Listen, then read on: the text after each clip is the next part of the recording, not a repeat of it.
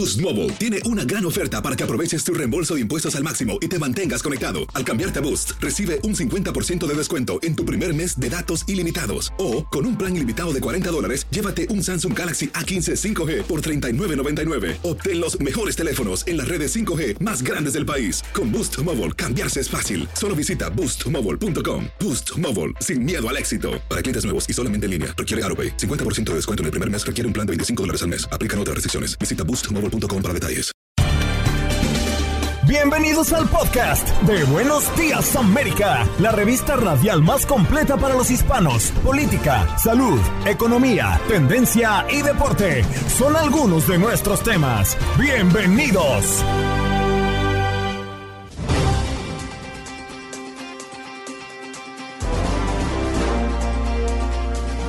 Hoy en Buenos Días América conversamos con Frances Colón, quien es director senior de Política Climática Internacional en el Center de Progreso Americano. Además es parte del Consejo de Asesores Científicos del presidente Biden. Nos preguntamos, ¿el mundo se enfrenta a una crisis global de hambruna incomparable?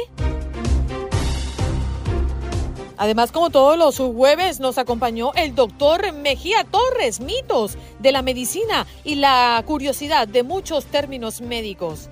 Además, debajo de la manga, donde Tatiana Rodríguez, Juan Carlos Aguiar y esta su servidora Andreina Gandica compartimos datos interesantes y sumamente curiosos. Hoy, a través de las pantallas de Televisa Univisión, se estará dando Premio Juventud a través de nuestras pantallas y Romina Casteni nos acompañó para hablarnos de lo que esperamos en una noche sin igual desde Puerto Rico. Y en los deportes, Aldo Sánchez, acá hablando de el béisbol de las grandes ligas, que se reanuda con su acción después del parón, Juego de las Estrellas y el Home Run Derby. Y también nos vino a hablar del fútbol femenino y lo que hay en la Liga Mexicana. ¿Qué pasó? ¿Qué pasó? ¿Qué pasó? Mientras usted dormía. Mientras usted dormía. Autoridades escolares de Ubalde deciden este sábado si despiden al jefe policial Pete Arredondo, presionados por los padres de las víctimas del tiroteo en la escuela primaria de Ubalde. Las autoridades del distrito escolar se reunirán el sábado, dos meses después del tiroteo, para decidir la permanencia en el cargo del jefe de policía Arredondo. Funeral de Ivana Trump. Le dan el último adiós en una ceremonia en Nueva York. Donald Trump y toda su familia se dieron cita este miércoles en Nueva York para asistir al funeral de Ivana Trump, la primera esposa del expresidente estadounidense y madre de sus tres hijos mayores. Falleció la semana pasada a los 73 años. La demanda colectiva a la que Facebook podría estar obligado a pagar 90 millones de dólares sigue en curso luego de que el pasado 15 de julio del 2022 los correos electrónicos sobre los miembros del grupo de demandantes que reúnen los requisitos con instrucciones sobre cómo presentar los reclamos fueron enviados en su totalidad. La demanda colectiva está relacionada al botón me gusta, lo que supone un nuevo pago para los ciudadanos de Estados Unidos y de Illinois afectados. Posible nueva vía a la ciudadanía. Legisladores demócratas presentan una reforma a la ley de registro en la Cámara Baja. Los demócratas en la Cámara de Representantes presentaron una reforma a la llamada ley de registro que, de ser aprobada, ayudaría a millones de inmigrantes a conseguir la residencia permanente y después la ciudadanía. New York City está recibiendo miles de inmigrantes y según el alcalde Eric Adams, la ciudad no tiene los fondos para una ola semejante, por lo que está pidiendo ayuda al gobierno federal. El servicio secreto entregó un solo mensaje de texto de los días del asalto al Capitolio. El resto es irrecuperable. Lo borrado es de gran interés tras el testimonio de una ex asistente de la Casa Blanca sobre una confrontación del expresidente Donald Trump con agentes del servicio secreto que se negaron a llevarlo al Capitolio el día de la insurrección. Representantes demócratas sospechan que la purga fue intencional y no una actualización tecnológica.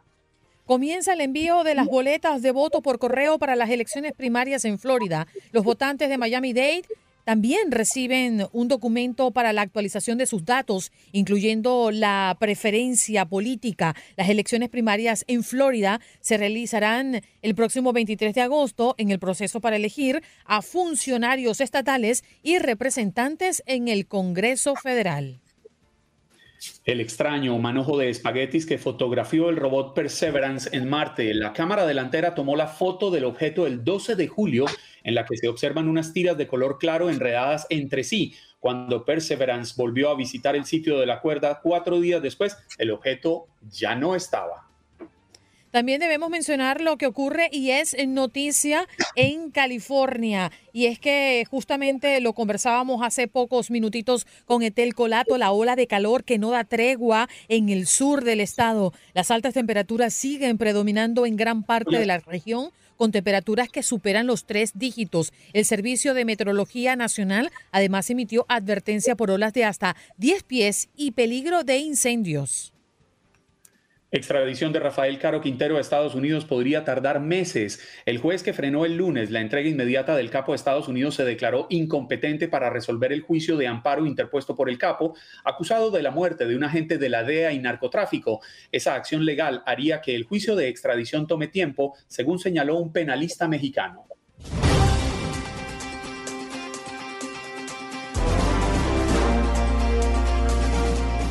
Nos vamos de inmediato a recibir a nuestra próxima invitada. Siempre es un gusto conversar con ella, Frances Colón, quien es directora senior de la de Política Climática Internacional en el Center de Progreso Americano. Además, es parte del Consejo de Asesores Científicos del presidente Biden. Muy buenos días, Frances. Gracias por estar con nosotros. Buenos días, Juan Carlos. Buenos días, Andreina. Bueno, definitivamente me llamó poderosamente la atención, eh, Francis, el secretario general de la ONU, Antonio Guterres, en el video mensaje a la conferencia del ministro de Alemania bajo el título de Respuesta al múltiples dificultades contra la seguridad global de alimentos. Y ha pronunciado estas palabras. Nos, nos confrontamos con una crisis de hambruna global incomparable. ¿Qué está pasando en el mundo y a dónde nos proyectamos?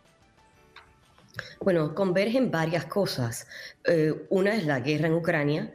Eh, Ucrania siendo un país que proveía bastantes alimentos, eh, también ingredientes para crecimiento de alimentos en otros países. y todo esto a raíz de la guerra, pues detenidos todas estas exportaciones, ha causado una gran disrupción en la cadena de suministros a todos los países.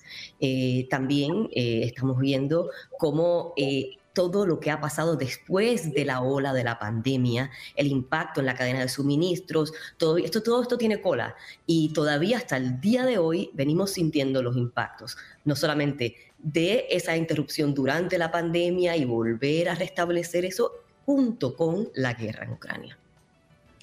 Frances, gusto saludarla. A mediados de la década de los 80 del siglo pasado, se registraba una hambruna impresionante en África, eh, especialmente en Etiopía, lo que llevó en aquel entonces a la convocatoria de un concierto que, creo que todos recordamos, Life Heights, y en ese entonces se hablaba de una crisis mundial por esta hambruna, pero con el paso de los años se ha seguido descubriendo que el hambre sigue, quizás ha dejado de ser tan mediática. Por ejemplo, el año pasado en Madagascar había una hambruna impresionante, la gente se moría de inanición. ¿Qué tan grave es lo que podemos ver? ¿Podríamos llegar a esos niveles o, como dicen las autoridades, podríamos sobrepasarlo? Es muy posible, Juan Carlos, que en este momento eh, ya habíamos, creíamos que habíamos resuelto este problema. Eh, muchos de los eh, presupuestos de desarrollo a través del mundo no estaban destinados a esto como los tuvo eh, los presupuestos, como estuvieron los presupuestos en esas décadas de las que hablas, donde sí estábamos, era el We Are the World y todos estos conciertos, ¿no? Que, que nosotros, yo que soy generación X, lo viví muy, muy. todos aquí estamos en la misma generación, no, se Tuvimos que aprendernos hasta la partecita de la canción, todos los niños en la escuela la cantábamos. Bueno, sí, estamos hablando de, de por otras razones, por, por, por, haber redirigido nuestros esfuerzos, nuestro enfoque hacia otros problemas de desarrollo de países, ahora estamos viendo de nuevo resurgir este problema de la hambruna. Y sí, es muy posible que lleguemos a, niveles como los que vimos en los 80, quizás más, eh, no estamos preparados. De hecho, eh, las organizaciones dentro de las Naciones Unidas que tienden a la, alimentación dicen que le están quitando comida a aquellos que padecen de hambre para dárselos a los que están muriendo de hambre. Entonces estamos viendo que no solamente eh, la demanda por comida y todos estos, estos, estos, las componentes de la cadena de suministros y, y nuestra capacidad de resolver el problema como países desarrollados en los Estados Unidos y en Europa. Doctora, además de la cadena de suministros en la guerra y la inflación que estamos viviendo en este país y el cambio climático, ¿cómo nos afecta directamente aquí en Estados Unidos a toda la población? Bueno, pues una de las cosas que tenemos que tener en cuenta es que el cambio climático agrava todos los problemas que ya tenemos. Viene una ola de calor de verano fuera de la norma. Ya el planeta viene calentado 1.5 grados en exceso de sus temperaturas normales. Esto hace que se aumente la probabilidad de olas de calor casi por cinco veces. Entonces estamos viviendo olas de calor tremendas. 100 millones de americanos están en peligro de olas extremas de calor hoy día. Todas las cosas, la agricultura, la cadena de suministros, producción de alimentos, todo esto se ve impactado por el cambio climático. Olas de calor es una de las vías en que esto ocurre. Entonces, en los Estados Unidos, ya sea por las olas de calor, ya sea por los precios de la inflación, que cuando esto se combina con todos los otros impactos del cambio climático, estamos viendo un impacto en nuestras comunidades. Frances, eh, la población mundial actual es de 7.9 mil millones eh, de personas, eh, un cierre de julio 2022, según las estimaciones más recientes de las Naciones Unidas. Y vemos cifras que, según el Programa Mundial de Alimentos, estima que 276 millones de personas sufren al acceso al alimento en todo el mundo. ¿Qué hay que hacer para mm, revertir o girar el timón y no ir directamente a la catástrofe, ¿no? Como ya nos los has dicho que podríamos regresar, como han pasado eh, en la historia prácticamente reciente. Claro, bueno, una de las cosas que hay que hacer es comenzar a resolver el problema de esa producción de alimentos, diversificarla fuera de los países donde ahora mismo hay problemas significativos geopolíticos y, y, tener una cadena de suministro de alimentos diversificada a través del mundo, donde podamos ir a distintos lugares para proveer esos alimentos en momentos de crisis. Tenemos que poder proveer ahora mismo para los países en desarrollo lo que necesitan para alimentar a sus poblaciones inmediatamente. Y en eso los países desarrollados, Europa, Japón, Estados Unidos y demás, tienen que dar un paso al frente y no titubear. No estamos en un momento de titubear, hay que esperar, no podemos esperar a que se resuelva la guerra, no podemos esperar para, por más nada. Estas personas necesitan nuestra ayuda ahora mismo. Entonces, eso es una de las cosas que podemos hacer. Lo otro que podemos hacer es comenzar a tomarnos en serio la transición a la energía limpia. Muchos de estos países que se han visto en el medio de esta guerra, por ejemplo, Rusia y Ucrania, son países que controlan el suministro de combustibles fósiles a países. Entonces, diversificar nuestra red eléctrica, diversificar nuestras fuentes de energía a energía limpia para no vernos dependientes de estos suministros de combustibles fósiles que no solamente empeoran el cambio climático, contaminan y nos hacen dependientes a petrodictadores como Putin y demás. Hay cifras que son muy elocuentes. Solamente mirando el fin de semana pasado en Groenlandia se derritió un pedazo de hielo que podría equivaler a llenar 7.2 millones de piscinas olímpicas. Viendo esta situación, esta crisis de cambio climático, hay quienes ya hablan de un peligro de extinción de la humanidad y el hambruna pues lo hace más latente. ¿Podemos estar hablando de esos niveles de alerta? ¿Realmente estamos llegando a ese punto? Si no hacemos lo que tenemos que hacer en este momento, podríamos estar hablando de unos escenarios muy complicados para, los, para las comunidades, los seres humanos, pero todavía está en nuestras manos hacer el cambio. Tenemos que hacer la transición a la energía limpia para bajar los costos de electricidad que lo sienten muchísimo nuestras familias latinas para hacer la transición y movernos fuera de estas emisiones de carbono que producen los combustibles fósiles y darle un respiro al planeta para estabilizar estas temperaturas. Todavía nos queda tiempo, pero la realidad es que por las últimas décadas hemos consumido más y más combustibles fósiles en vez de disminuir. Por eso es que nos vemos en esta situación, estas olas de calor, de, este, de esta disrupción en cadenas de suministro, estas guerras geopolíticas. Tenemos que hacer la transición, queda de nuestras manos, todavía tenemos una oportunidad, aunque esa ventana, como bien dice Juan Carlos, se viene cerrando, tenemos que actuar, tenemos que exigir eso de nuestros líderes. Francis, lo que me preocupa y veo es que la acción tiene que ser inmediata, porque además los resultados no son de un día para otro. Y si no transformamos la manera de vivir cada uno de nosotros, porque también nosotros con nuestro grano de arena hacemos eh, el cambio, porque somos lo que realmente ejecutamos en, este, en esta casita única que tenemos, la verdad es que no tenemos un futuro ni claro ni prometedor. Sí, las acciones del individuo son centrales aquí. Nuestras acciones van desde la manera en que votamos el, día de las elecciones, exigiendo que eh, y poner por, por, nuestra voz, levantar líderes que tengan nuestro mejor interés, el mejor interés del planeta y de nuestras comunidades para que nos ayuden a gobernar el país. Pero mm. también las acciones que tomamos. Eh, yo manejo un Prius usado, pero me ha ayudado mucho a controlar el, el costo de la energía para mí en mi hogar y cambiar los sistemas de energéticos de mi casa, cosas que todos los individuos podemos hacer para dar pasos hacia esa transición y tomar en nuestras manos el futuro del planeta. La pregunta es, ¿cada uno de nosotros estamos haciendo nuestro trabajo? Frances, gracias por estar con nosotros esta mañana. Gracias. Gracias a ti, director senior de Política Climática Internacional en el Center de Progreso Americano. Además, es parte del Consejo de Asesores Científicos del presidente Biden.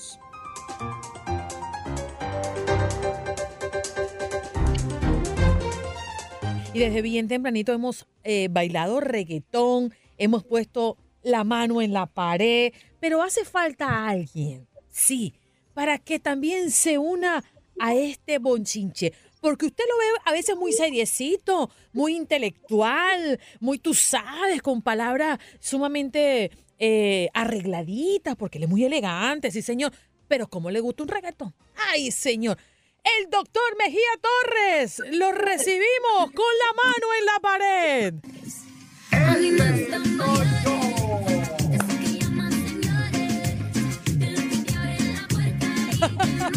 doctor Mejía, ¿cómo está? Feliz jueves viernes para usted.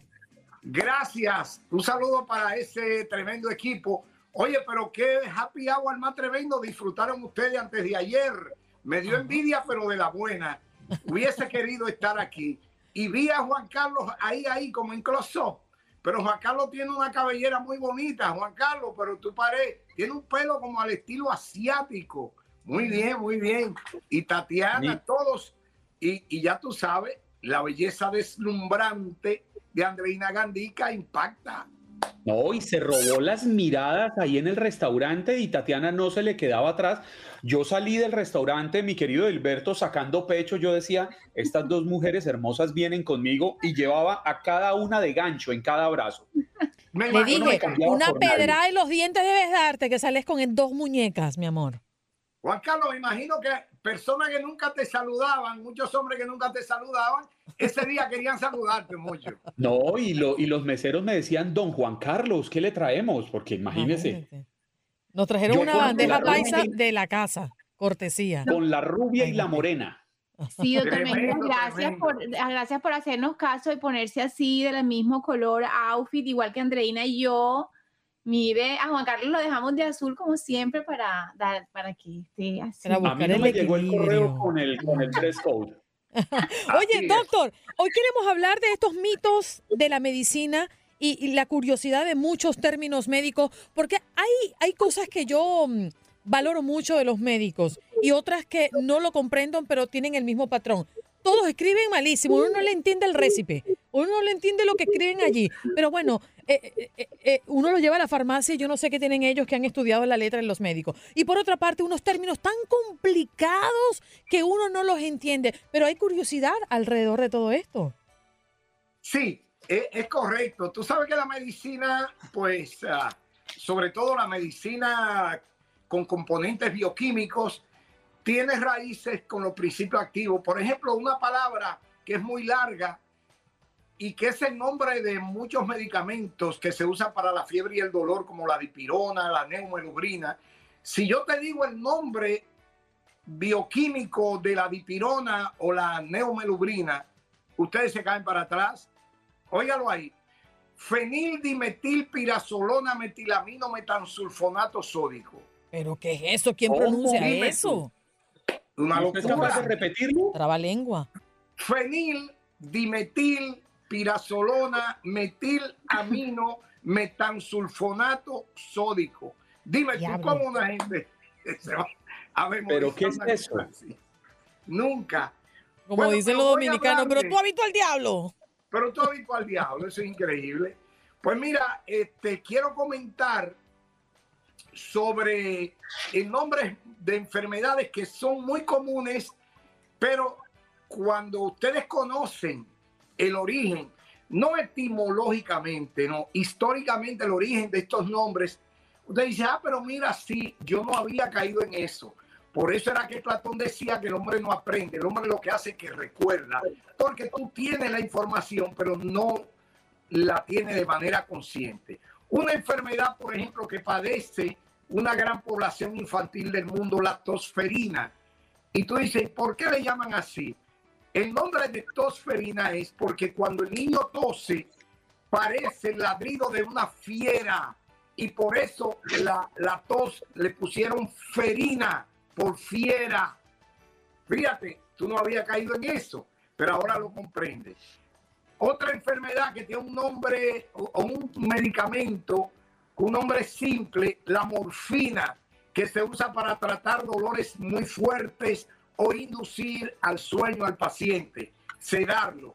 Viene en honor a Morfeo, que era el dios del sueño, pero nadie repara, pero morfina viene de Morfeo, que era el dios del sueño. Por ejemplo, el término higiene o higiénico lo usamos con mucha frecuencia, pero no sabemos el origen del término. Es en honor a una deidad griega llamada Higías, que era la diosa de la curación y la limpieza. Y en honor a Higía vino la palabra higiene o higiénico. Fíjate qué sencillo. Una enfermedad que está acabando con la población hoy día, el cáncer, Ustedes se han dado cuenta que el signo zodiacal cáncer tiene un cangrejo como símbolo. Sí, ¿por qué será Bueno. eso? Y ustedes dirán, bueno, pero ¿y por qué le ponen cáncer? Es que justamente viene de cancri, que significa cangrejo en griego. Ahora, ¿por qué la enfermedad le pusieron este nombre? Hay dos tesis. Primero, porque los vasos sanguíneos donde estaban los tumores o están los tumores adquieren la forma de una pata de cangrejo. Algunos teóricos sostienen que esa es la causa por la cual los primeros médicos que diagnosticaron tumores cancerígenos le pusieron el nombre. Otros dicen que es debido a que cuando la enfermedad ataca a un paciente y adhiere a la vida y le causa un dolor como las tenazas de un cangrejo en las entrañas. Es, es una versión más poética.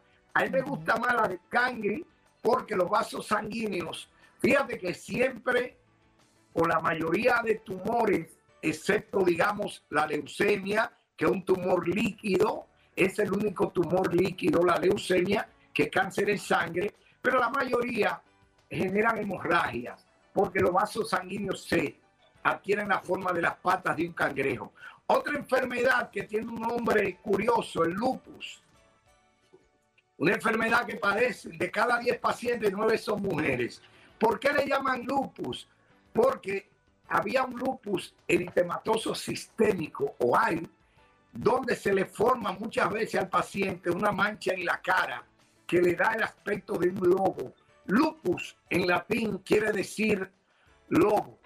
Ahora, le voy a dar una curiosidad que es común en el mundo de los médicos, pero, pero no común en la persona eh, de la vida ordinaria, de la vida normal. Ah, las bacterias tienen el nombre de cocos. ¿Han oído eso, no? Sí, claro. Estafilococos, estreptococos, uh, neumococo. Andreinococos. ¿Eh? Andreinococos. Andreinococo y eso. ¿Usted sabe cómo le entra el agua al coco? Exactamente. Estas bacterias fueron denominadas cocos por los microbiólogos porque tienen forma redonda. Y de Ah. acuerdo a su forma se le da nombre a la bacteria. Por ejemplo, las bacterias que son redondas, como los neumococos, diplococos, eh, los que atacan las meninges, los meningococos. Entonces, es porque son redondas. Hay otras que tienen forma de bastón o el palo de una sombrilla, que le llaman bacilos, porque bacilo significa bastón. Por eso, por ejemplo, la, la tuberculosis es un bacilo. Ahora, una notita muy curiosa. Cuando ustedes leen el prospecto literatura de los medicamentos, ustedes ven que dice contra bacterias gram positivas, bacterias gram negativas. ¿De Ajá. dónde viene esto? Porque cuando uno hace un cultivo en el laboratorio para determinar qué tipo de bacteria está provocando la infección, le pone un colorante que se llama colorante o pigmentación de gram. Gram. Cuando las bacterias se colorean, se llaman gram positivas, porque se tiñeron con el colorante de gram. Las ¿Y por qué le no ponen color? son ¿Es algo en ¿Perdón? particular? ¿Por qué le ponen color? para identificarla porque se confunden en el caldo de cultivo. Entonces no Oh. se ven, digamos, como las hiedras en el mar, porque son como gelatinosas y tienen el mismo aspecto del medio de cultivo o el caldo de cultivo y tú no logras verla. Entonces le tira un colorante para ver qué hay o no hay. Óigame, eh, eh, Edilberto, sabe que ayer hablábamos con el doctor Juan Rivera precisamente eh, algo parecido. Yo le preguntaba porque me llamaba la atención que muchas veces vemos nombres de enfermedades atados a nombres de animales. Le pongo los mismos ejemplos que de los que le decía yo a él ayer. Ve- veíamos la, la gripe porcina, la gripe aviar, ahora que está tan de moda la viruela del mono, pero también que el, que el COVID venía de los murciélagos y yo le preguntaba, no sé si usted nos pudiera agregar algo al respecto con que, que tenga que ver con la historia de por qué muchas enfermedades tienen nombres de animales, porque él me decía que no necesariamente tenían que venir del animal pasar al humano, sino porque por sintomatología parecida, pues podían ponerle ese nombre. Es correcto. Cuando la enfermedad, lo que uno le llama el huésped transmisor, o sí, donde se alberga la enfermedad, se encuentra por primera vez en una región o en un animal, es más fácil en la nomenclatura ponerle el nombre del animal de donde se diagnosticó por primera vez. Pero, por ejemplo, también se le pone el nombre de la región donde por primera vez se encontró la enfermedad. Ahí usted tiene, por ejemplo, el virus del ébola. Viene de la zona del ébola en África. No te escucho, Juan Carlos. Fíjese que pasa algo simpático. Hace 100 años estaba la gripe española. Pero entiendo que la gripe española, el primer caso no fue en España, sino, si no me falla la memoria, fue aquí en Estados Unidos. Es correcto. Fue aquí. Pero cuando se diagnosticó por primera vez en pacientes españoles, pasa lo mismo que quería hacer Trump, por ejemplo, con este virus. Como viene de Wuhan, en China, él quería decir el virus de los chinos. Pero se vio muy discriminatorio. Pero muchas personas le decían así. Sí, correcto, el virus de China, correcto. Bueno, pero volviendo a esto, es efectivamente es como te dice el doctor Juan, no siempre uno la identifica, no nosotros, porque hay una comisión de nomenclaturas que tiene unos códigos y le va a poner de acuerdo el, el- el caso de los virus. Pero hay otras enfermedades. En este caso, el virus del COVID o el coronavirus, eh, le dicen coronavirus en inglés, disease. ah, Se ha mejorado su inglés, doctor. Ah, Sí. le ha mejorado su inglés últimamente. Exacto. Pero este virus no es nuevo. Si tú buscas los manuales de microbiología médica de los textos oficiales que usamos en las universidades, tú notarás que el coronavirus o la Mm. familia de coronavirus fueron diagnosticados en 1950 por primera vez, pero esta variedad que le pusieron COVID-19, es decir, coronavirus 19, por el año en que se diagnosticó, que fue en 1919, pero no le podían poner un nombre específico de un lugar porque ya la familia de coronavirus ya había sido descubierta hace tiempo. Es una variedad nueva. Mm. Doctor, tenemos que irnos porque me quedan 20 segundos para darle las gracias por estos jueves extraordinarios que nos regala. Tan pedagógicos. Eh, un jueves muy serio este. Bueno, gracias a ustedes, señor. gracias a ustedes por permitirme esta oportunidad y un saludo a la inmensa audiencia de Buenos Días América. No te llevo nada, ya sabemos cómo le entra el agua al coco. Gracias, doctor Mejía Torres. Un abrazo para usted. ¿Qué tienes? ¿Qué tienes? Bajo la manga. ¿Qué tienes debajo de la manga, Tatiana? A ver, enciende tu micrófono. Ay, ay, ay, ay, ay, ¿sabías por qué cuando tú entras a un supermercado lo primero que ves son flores? No tengo idea, pero es verdad. Ah, Sí, la verdad es que siempre ves unas flores ahí preciosas que vienen de Latinoamérica, por cierto, aquí en los Estados Unidos, y es que las flores te despiertan el sentido mm, del olfato, son divinas, son estéticas, agradables, y de entonces te dan unas ganitas de que ese aroma te da hambre porque tu cerebro empieza a acordarse de cosas buenas y a sentir las ganas de degustar algo rico y empiezas a gastar y a comprar. oh, no sabía que eso tenía que ver con, con psicología del consumidor.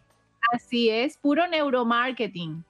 Pero fíjate que yo siempre me lo he cuestionado porque yo digo, oye, si uno va, pasea por todo el supermercado, pero apenas tú entras y ves las flores y las agarras y las montas en el carro y tienes que pasarte 30 minutos, no se marchita, no es mejor que ya estén al final de la compra para uno agarrarla y definitivamente comprarla y irse.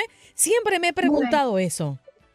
Bueno, fíjate que todos los expertos en marketing, en neuromarketing, piensan que es al principio, a la entrada del supermercado. Por eso, eh, por ejemplo, en tiendas y cadenas tan eh, interesantes y ahora sobre todo en estas que son eh, que cuidan el medio ambiente y que todo es verde y tal, que no quiero decir la marca, pues encuentras una cosa preciosa de adornos, de arreglos, de flores y es que empiezas tus sentidos a, ponerse súper animados para que empieces a, a, gustar y a comprar. Entonces te da hambre, tu estómago se mueve y los sentidos se te animan y empiezas a gastar, a gastar, a gastar. Extraordinario tú debajo de la manga. Hasta el supermercado, y ya tienes tu flor.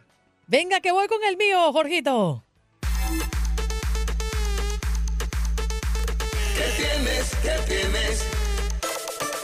Bajo la manga. Bueno, Tatiana, ¿tú sabías que existe un pez que alerta cuando una catástrofe ambiental va a suceder? ¿No sabías? Bueno, fíjate, yo había escuchado del pez remo, pero no estaba segura si era una leyenda o era realmente algo que funcionara tal cual como lo decía la gente, ¿no? Y es que justamente el 11 de junio de este año, los pescadores de la ciudad chilena capturaron al pez remo, animal relacionado con la leyenda japonesa que pronostica la presencia de desastres ambientales. En Perú ocurrió algo similar. El pasado 12 de julio, a 18 kilómetros de la frontera, se encontró a esta misma especie de pez de casi 6 metros de longitud y el lunes 18 de julio se registró un sismo de magnitud 3.5 en Arequipa. Y es que el pez remo vive en las profundidades del océano, por lo que los expertos dicen que mm, la hipótesis de que este tipo de pescados viven cerca del fondo del mar y son muy sensibles a los movimientos de fallas activas. Así que es por eso que le llaman la leyenda del pez remo y definitivamente está asociada a la alerta cuando una catástrofe ambiental va a suceder. Y la verdad es que el pescadito este da miedo. Wow. El pez remo. Si usted sabe que está por allí, ajá, ¿sí? Ahora recuerdo la, de repente las pelis de Disney que yo me veo con mis hijos y que siempre que hay una catástrofe natural ellos se van, ¿te acuerdas que se van subiendo a la montaña, subiendo a la montaña, todos caminan? Sí. Definitivo, ahora vámonos con ¿Por el debajo de la manga de Juan Carlos? Aguiar, porque nos quedamos sin tiempo. ¿Qué tienes? ¿Qué tienes? Bajo la manga. Antes de comenzar, les hago una pregunta a ustedes las dos. Andreina, ¿usted y a Tatiana les gusta caminar? Sí, ¿Cuánto camina en un día cuando lo hace, promedio? no más de una milla. Tatiana, Yo desde que vivo aquí, a la nevera, al escritorio, venga al Ah, patio, venga aquí, allá. Pero cuando ¿Por voy de viaje me gusta caminar en mi millas y caminadora millas. sí. En mi ¿Por qué les- caminadora sí. ¿por qué les pregunto esto? Porque un hombre llamado Tom Tursich de New Jersey caminó 29.826 millas, que es el equivalente a 48.000 kilómetros. Y lo hizo a lo largo de siete años, pero lo más llamativo aún, lo hizo acompañado de su perra, una perra labrador que lo acompañó a lo largo de todo este tiempo. ¿Y por qué lo hizo? Porque él quiso romper un récord y se convirtió él en ser el número 10 en la historia desde que se llevan estos conteos en recorrer una cantidad de esa que es considerada como darle la vuelta al mundo caminando. Y Savannah, su perra, se convirtió en la primera perra en hacerlo, el primer canino. Ha sido tan grande la odisea de este hombre que lo han llegado a comparar con Forrest Gump. ¿Recuerdan el famoso Ah, personaje sí. aquel la película de 1994 interpretada por Tom Hanks? Pues bueno, este hombre se dedicó a hacer esto y lo hizo en homenaje a una amiga que falleció. Así que, niñas, si ustedes creen que habían caminado mucho, ahí les tengo. Bueno, y les aprovecho para decir que hoy, 21 de julio, se celebra el Día Mundial del Perro. Ándale, un debajo de la manga completito. ¿Qué tienes? ¿Qué tienes? Bajo la manga. Bueno, hablemos de Premios Juventud, porque será esta noche a través de las pantallas de Televisa Univisión. Y esto es parte de lo que nos dejó la chama, que forma parte de nuestra familia de Univisión Radio y nos da un adelanto de lo que estaremos viendo esta noche. Una gran noche. Mi gente Buenos Días América, mi querida Andre, por aquí Vicky La Chama desde Puerto Rico, la isla del encanto, porque esta noche, señores, aquí en el Choliseo vamos a tener los premios Juventud. Usted no se lo puede perder allá en casita a través de las pantallas de Univisión. Y si me preguntan cuál es mi presentación favorita, yo tengo que decir que Daddy Yankee. Va a estar también por ahí Nati Natasha, Wisin y Yandel. Si usted es un poquito más tropical, pues hay un homenaje para el gran combo de Puerto Rico. También otro homenaje que está bellísimo para nuestra querida Jenny Rivera. Eso va a estar espectacular. Cani García se va a llevar una sorpresa y muchas artistas femeninas colaborando ahí haciendo algo para ella. Prince Royce tiene un medley que, ay, ¿para qué les cuento? No se lo pierda, mejor véalo usted en casita. Y si quiere ver todo lo que pasó durante esta semana de ensayos, en euphoriamusic.com le tenemos las exclusivas. Te quiero, mi Andre. Un beso para todos. Yo me voy a ir a preparar para la alfombra roja de esta noche. Bien, la chava no quiere nada, ¿no? Anda por allá paseando en Puerto Rico. Y tenemos ahora a Romina Casteni. Está con nosotros, parte de la familia de TUDN Radio. Romina, tiempo sin verte, pero felicidades. Qué bueno tenerte acá. Hola, ¿qué Ahora. tal? Buenos días. Ay, disculpen, ahí, ahí tuve un problemita este, técnico con el internet, cosas que que ¡Desmuteate, Romina! desde casa, pero estoy muy...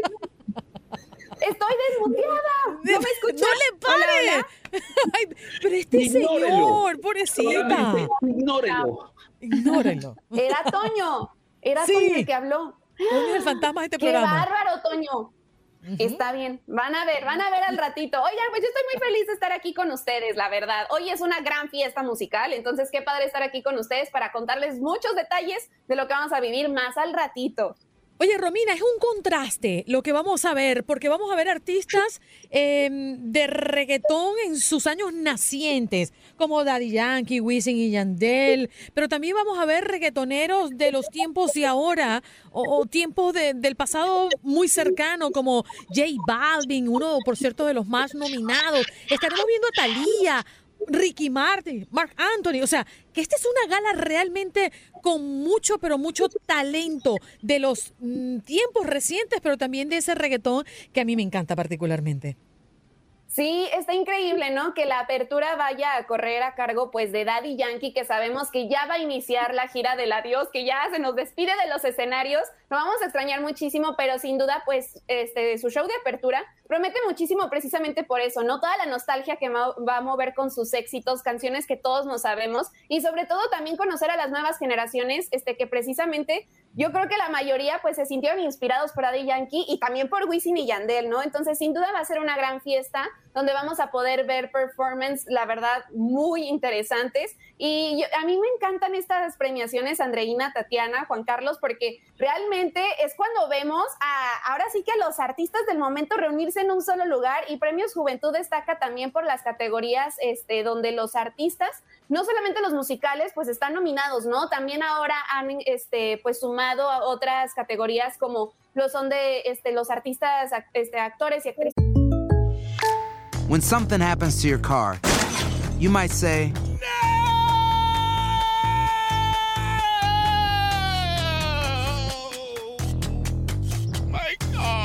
But what you really need to say is something that can actually help. Like a good neighbor, State Farm is there. And just like that, State Farm is there to help you file your claim right on the State Farm mobile app. So just remember, like a good neighbor, State Farm is there. State Farm, Bloomington, Illinois. Sus favoritos, los que tienen una gran influencia en las redes sociales y sobre todo los agentes de cambio, que también es muy interesante que se premia a estas personas que tienen una gran influencia y que dan su granito de arena para alguna causa social, que pues sin duda el día de hoy también van a ser reconocidos. Ya veíamos también que va a haber un homenaje a Jenny Rivera muy merecido y que sin duda va a estar increíble porque corre a cargo de Grupo Firme y Banda MS. Así que va a haber muchas sorpresas, muy buena música para que no se lo pierdan. Ay, Romina, y a mí me encantan las lentejuelas, el glamour, las celebrities. Los canutillos. Me encantan mis reggaetoneros colombianos, pero tú, tú- y claro, los mexicanos también. Pero dime tú, dime tú, dime tú, eh, ¿qué, qué es lo que más te gusta de los premios? Mira, una parte sí, me encanta ver el antesala, me encanta ver la alfombra, la alfombra roja cuando van desfilando todos los artistas, porque precisamente, ¿no? Es cuando derrochan todo el glamour, la belleza, la sensualidad. Y también pues que cada uno nos sorprende y más al ser una, una premiación en verano, pues claro que los artistas se atreven, ¿no? Se atreven a hacer cosas un poco este, diferentes, con muchos brillos y pues sin duda también ver este, cómo, cómo nos van a sorprender a lo largo de la noche, ¿no? Porque hay muchos artistas que pues sí los vamos a ver con diferentes cambios y sobre todo por sus participaciones, ¿no? Y también me encanta ver cuando hacen este, estas presentaciones donde vemos a un, a, un, este, a dos o más artistas juntos, ¿no? También ya nos adelantaban que va a haber como un momento de girl power con Cani García, con Ángel Aguilar, este, con Casu, este, entonces todo eso pues emociona mucho, ¿no? Ver todas las colaboraciones y sobre todo también conocer los ganadores. Oigan, los más nominados de esta edición son Carol G y J Balvin, así que pues toda la suerte para ellos, pero qué increíble, ¿no? Porque J Balvin siempre se posiciona como uno de los favoritos. Romina, fíjate este mensaje que están dejando acá en nuestro chat. Dice José Javier, hablando de los premios, un muchacho joven, tiene 16 años, se llama Luis Velázquez. Es una revelación en la salsa. Qué bueno, eh, positivo para la salsa, talento nuevo. Eso está padre, ¿no? El ver cómo se les empieza a dar el foco, la atención y sobre todo el reconocimiento a los nuevos talentos, porque en Premios Juventud se exponen este, pues a los artistas que han este, sacado nueva música y que se han mantenido en otros géneros, como no nada más el género urbano, o sea, está la salsa, está la bachata, el merengue, el pop, el tropical y el regional mexicano. Entonces está todo el combo de música ahí reunida y qué padre que se les pueda reconocer a las nuevas generaciones de artistas que, miren, ya hay que identificarlos para seguir su música. Y las performances que vamos a tener, eh, entre ellos está CNCO y está Prince Royce, que me emociona mucho, Robbie, algún otro más. Ya Sé que hay un montón, Romina. Ay, Ricky, que me sí, encanta. es una... Oh, usted- ustedes están que salen corriendo las tres para empezar esa, esa ceremonia ya. O sea, Sí. me va a tocar hacer una escena de celos en este momento. Sí, Juan Carlos, porque ya eh, esperamos mucho por esta premiación. Es la fiesta más hot del verano y ya lo comentaba, ¿no? Va a haber muchos artistas. Va a estar el Alfa, va a estar Farruko, Ángel Aguilar, CNCO, Nati Natasha, Daddy Yankee. Este, también en los conductores destaca este, Dana Paola, Prince Royce, que ellos también van a tener su momento musical. Este, también va a estar Edwin Cass de Grupo Firme este, conduciendo, también Clarisa Molina. Y sobre todo en la Noche de las Estrellas, que es el antesala, también va a haber muchos este, artistas conocidos de casa para que no se lo pierdan, porque ahí es cuando vamos a ver precisamente cuando estén llegando este, pues a la, al evento, pues, desfilando por la alfombra roja, iba a estar Karina Banda, Kiara Liz, Borja Voces, Carlos Ponce, Yomari Goizo, José Figueroa y Roberto Hernández. Así que va a ser una gran fiesta. Qué ganas de estar en Puerto Rico, chicas. Recordemos la hora, Romina, para que nadie se lo pierda. Así es, que nadie se lo pierda. La cita es hoy, jueves 21 de julio, a las 6 tiempo del centro 7 del Pacífico. Este, recuerden que a esa hora inicia Noche de Estrellas y una hora después ya da inicio Premios Juventud. No se lo pueden perder por Univisión y pues a disfrutarlo, a disfrutarlo, a cantar, a bailar y a echarle ojo a todos esos looks que tanto nos encantan.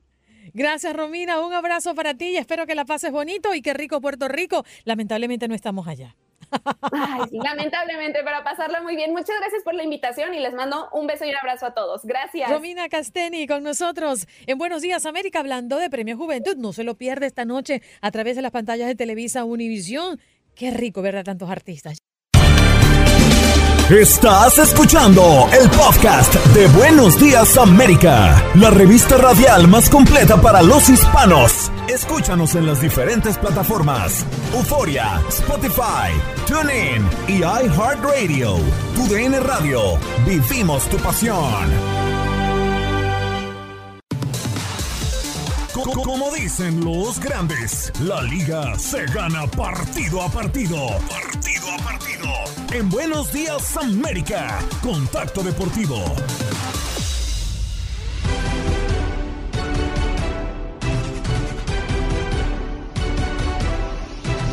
Y listo, junto a Aldo Sánchez para hablar de deportes y de lo que está pasando específicamente en este momento, porque ya se acabó esta jornada de juego de las estrellas, el home run derby, todas las actividades que hay a mitad de temporada regular y regresa la acción en la Gran Carpa Aldo. Muy buenos días.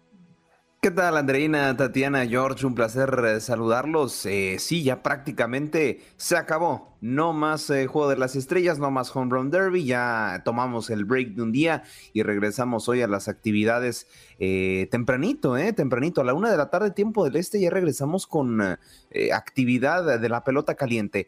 Solamente tenemos un total de, a ver, son cuatro partidos los que tenemos hoy, pero pintan muy, pero muy prometedores. Eh, para empezar, los Merlins estarán recibiendo al conjunto de los Texas Rangers.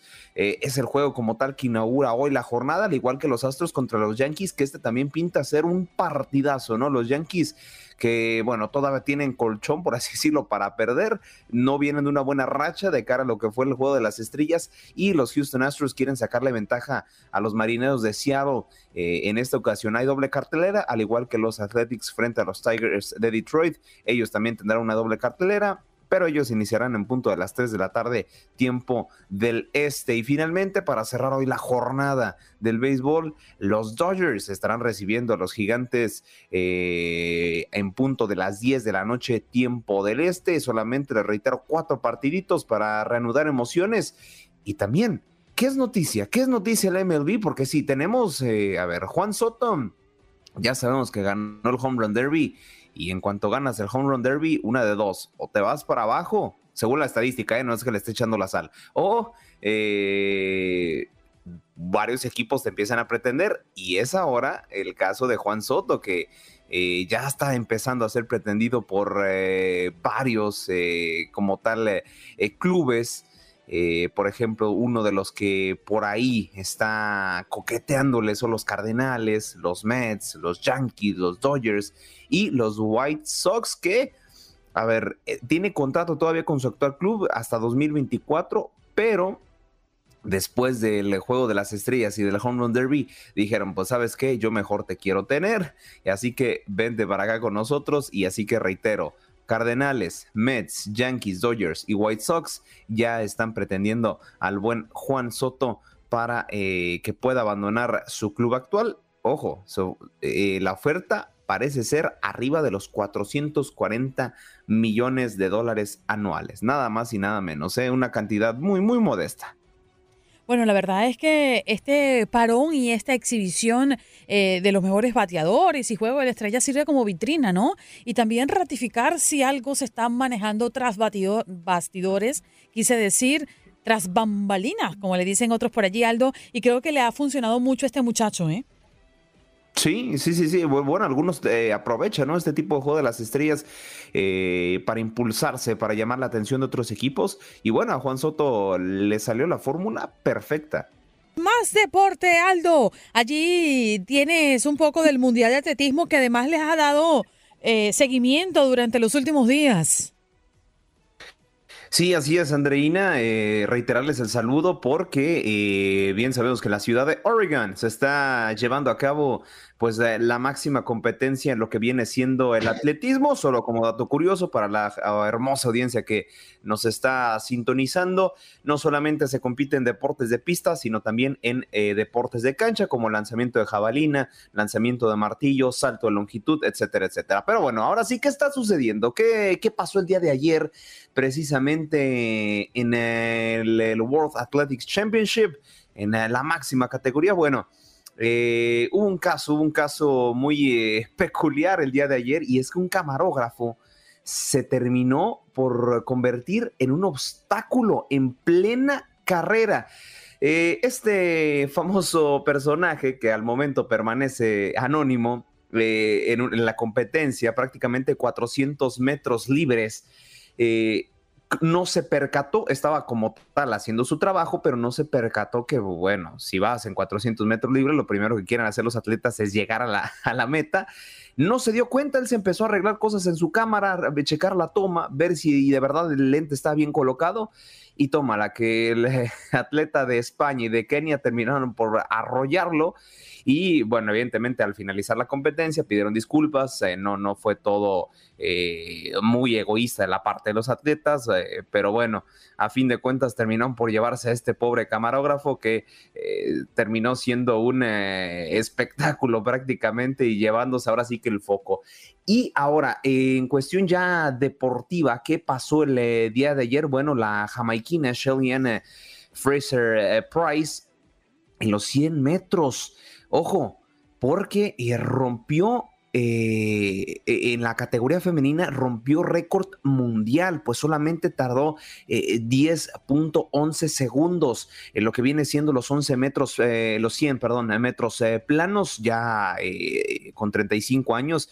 Y, es que la empezaron a comparar con Usain Bolt porque, a ver, esa, esa distancia y le restas unos cuantos segunditos, termina prácticamente empatando el récord de Usain Bolt, ¿no?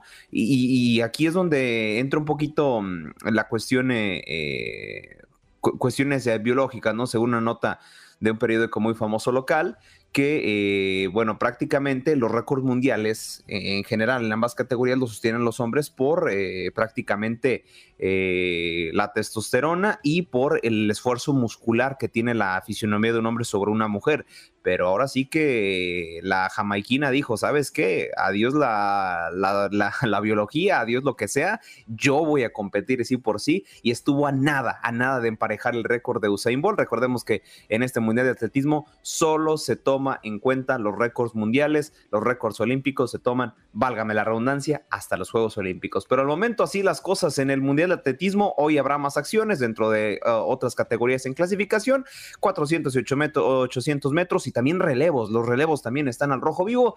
Evidentemente, Jamaica potencia en lo que viene siendo tanto individual como en colectivo. Bueno, ya estaremos y seguiremos, ¿no? Siguiendo el atletismo, uno de los deportes más fascinantes y creo que uno de los más esperados, si mal no, no, no, no recuerdo y tanteo en Juegos Olímpicos, ¿no? Más allá de que todos estos son clasificatorios para la magna cita, yo creo que el atletismo es uno de los grandes atractivos de las Olimpiadas, Aldo.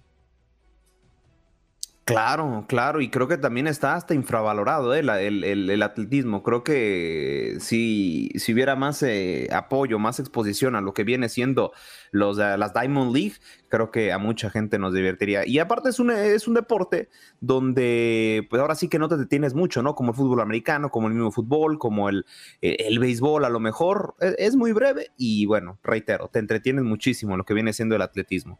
Hablemos de ellas, Aldo. Ya se jugó prácticamente los eh, cuartos de final de la Euro 2022.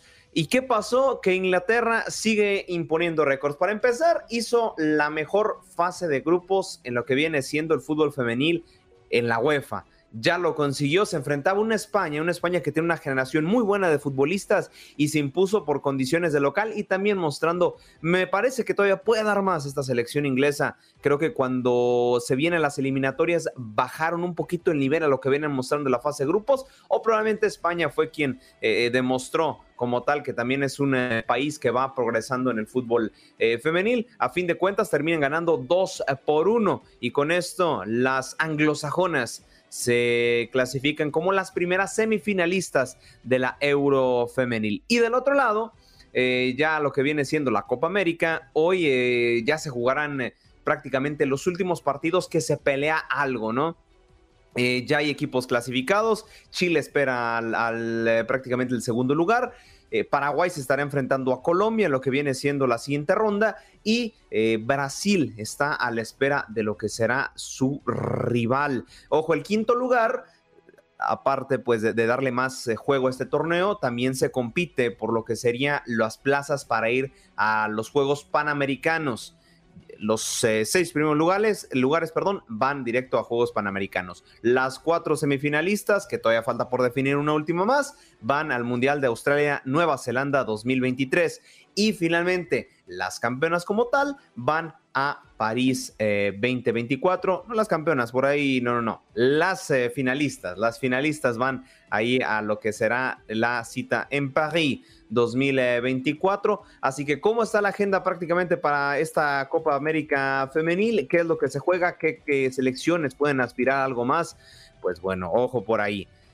Argentina y Venezuela se están jugando su pase a la siguiente ronda. Les reitero, Chile espera rival por el quinto lugar, Brasil se está enfrentando a Paraguay y Colombia está esperando ese rival entre Brasil, perdón, entre Argentina o Venezuela, que hoy a través de la señal de TUN Radio lo podrán disfrutar en punto de las 8 de la noche, tiempo del este. Así que ese partido va a estar al rojo vivo. Argentina-Venezuela por el último boleto a lo que serán las eliminatorias de la Copa América Femenil, para que no se lo pierdan, es que, ay, ay, ay, se antoja, se la verdad muchísimo este partido. ¿eh? Venezuela tiene para mí lo que viene siendo la mejor delantera de la Conmebol, si quitamos un poquito a Marta de Brasil, eh, Deina Castellanos, que por cierto tuve la fortuna de narrar un gol de, de Deina Castellanos, la venezolana, y del otro lado, Argentina, que es un juego más colectivo, pero eh, bueno, para que no se lo pierdan, va a estar buenísimo el partido hoy. Se define todo por el todo.